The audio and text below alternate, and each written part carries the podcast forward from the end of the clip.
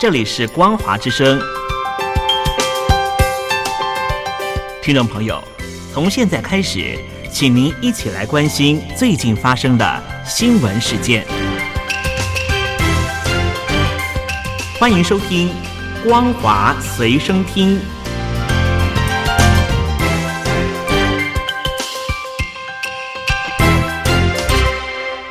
听众朋友您好，欢迎收听光华随声听，我是王琦。今天是二月三号，星期三。新闻首先要带您关心的是，中共进一步的收紧言论。微信公众号、搜狐号、百家号等自媒体平台近日相继通知，要求公众账户必须要取得互联网新闻信息服务许可证，否则禁止评论政治、经济、军事、外交以及重大突发事件。消息一出，自媒体一片哀鸣。针对这个平台出台的最新规定，有大陆自媒体人就感叹：以后自媒体职业应该只属于极少数人了。而曾经报道过伊拉克战争的资深媒体人马晓玲，也在微博发文说：“作为国际问题研究者和专栏作家，今后看来只能走吃喝玩乐的路线了。”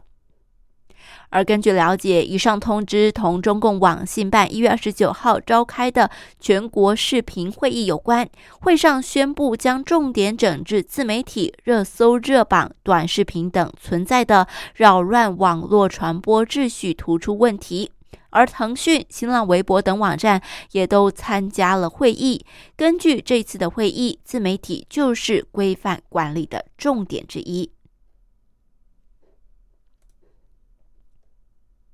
中共在去年拿下了五千八百三十六名地方一把手。习近平在近日的中共政治局会议上强调，要加强对各级官员的关键少数，特别是一把手的监督。分析认为，中共最高层紧盯一把手，是在二十大之前来震责官员。华盛顿信息与战略研究所学者李恒清就表示，中共二十大之前，二零二二年是习近平的一个生死战，要么他可能可以实现他的终身连任，要么可能就是他的滑铁卢，所以他要加强对各省市自治区、部委、政商企业一把手的监督。而资深评论员唐靖远则认为，习近平现在把党内一把手严厉的监控起来，目的就是防范这些人拉帮结伙，阻止他明年的连任。因为各个省市部委一把手是真正拥有权力的人。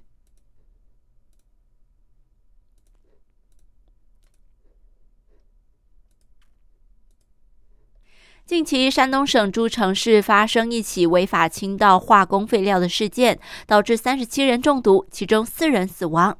二月二号晚间，山东省诸城融媒体中心发布山东诸城违法倾倒化工废料事件情况说明，指称一月三十一号，诸城市顺王街道发生了这起事件之后，导致了三十七人出现了不同程度的中毒症状，其中有四人抢救无效死亡。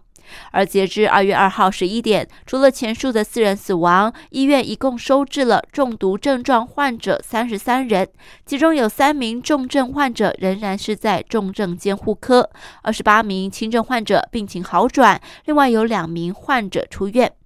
经过初步的调查，这些患者中毒的起因是违法倾倒的化工废料挥发产生有害气体所导致。目前有十六名犯罪嫌疑人被抓。不过也没有说明是什么化工废料以及中毒者的身份、化工废料的来源等等。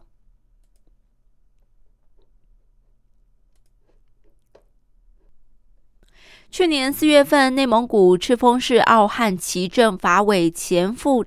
前常务副书记潘卫国酒驾肇事后找人顶包，而这起事故导致四死一重伤。然而今年二月二号。潘卫国只有因为犯交通肇事罪被判处有期徒刑七年，网民对此非常的愤怒，认为实在是判处的太轻了。根据判决书上显示，二零二零年四月三号晚间，潘卫国与他人在奥汉奇某大酒店饮酒。四号一早，潘卫国开车接上他的同学之后，在行驶途中发生了车祸，事故导致四人死亡，一人重伤。事发之后，潘卫国没有报警，也没有拨打幺两栋求助电话，直接乘车离开现场，属于交通肇事后逃逸。而为了逃避责任，潘卫国还隐瞒驾车的事实，试图让另外一名车祸受害者杨某新做伪证。潘卫国的同学也做了虚假的证明，谎称是他驾驶汽车发生事故。受害人赵某海的儿子指称。潘卫国的逃逸行为导致受害人无法得到及时的救治而死亡。法院不认定赵某海的死亡结果与潘卫国逃逸行为的存在刑法上因果关系，但是赵某海的儿子坚持认为父亲就是因为未及时得到救治而死亡的。这起案件引发了大陆网民的热议，甚至有很多网民对这项判决表示愤怒以及难以置信。美国国防部发言人约翰·科比星期二宣布，防长劳埃德·奥斯汀已经下令海军尼米兹号航母战斗群离开美军中央司令部负责的区域，进入印度太平洋地区。这项举动意味着对抗中共威胁将会成为拜登政府五角大厦的重点。自从拜登就职美国总统以来，中共频繁的出动轰炸机、战机扰台，并且派遣军机挑衅美国航母，造成台海局势紧张。一月二十二号，中共通过了海警法，允许海警在中共海域允许海警在中国海域动用武力处理外国船只，引发区域国家的反弹。菲律宾总统府甚至表示，国际法是禁止各国动武的。中共中央政治局委员兼中央外事工作委员会办公室主任杨洁虎在星期一晚上连线了美中关系全国委员会，发表视频演讲，呼吁让美中关系回到可预测的建设性道路上。同时表示，华盛顿应该要尊重北京在台湾问题上的立场，停止干涉台湾、香港、西藏以及新疆的问题。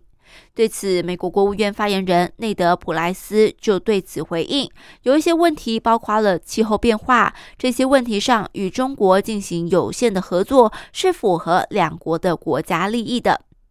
而美国与联盟和伙伴的关系是在任何领域挑战中的威力倍增器，包括了与北京的关系当中。所以，作为第一步，美国必须要先确保与这些盟友还有这些合作伙伴有同样一致的步调，然后才会预期在一些领域上面与中国进行接触。同时呢，他也呼吁北京要停止对台湾的军事、外交和经济压力，并且与台湾的民选领导人进行有意义的对话。台湾防疫加机再次的登上了权威期刊。研究发现，公元二零二零年标准化死亡率没有因为武汉肺炎增加，肺炎和流行性感冒死亡率达到了十年的新低，交通意外死亡率略升，不排除与民众改变通勤的方式有关。这篇研究的作者受访表示，中共宣扬透过共产集权制度防疫，但是台湾的经验却显示了民主政府以非专制的方式介入，鼓励全民正向防疫。台湾民主、透明而且专业获得的成功，更彰显了台湾抗疫成绩珍贵，能够让其他民主国家学习。而在过去一年，台湾的防疫曾经遭受质疑，尤其是没有普遍筛检社区民众。有人会认为社区潜藏病例，死亡个案可能会被以肺炎、流感做通报，低报了武汉肺炎的发生率。但是经过了其他合作研究发现，去年与武汉肺炎抗战，台湾每十万人全死因死亡率为三百九十九点八人，与近年下降的趋势相符，而且下降的幅度也比。往年高出许多。好的，以上呢就是今天为光华之声所有听众朋友们所整理的光华随声听新闻。我是王琦，我们下次再会。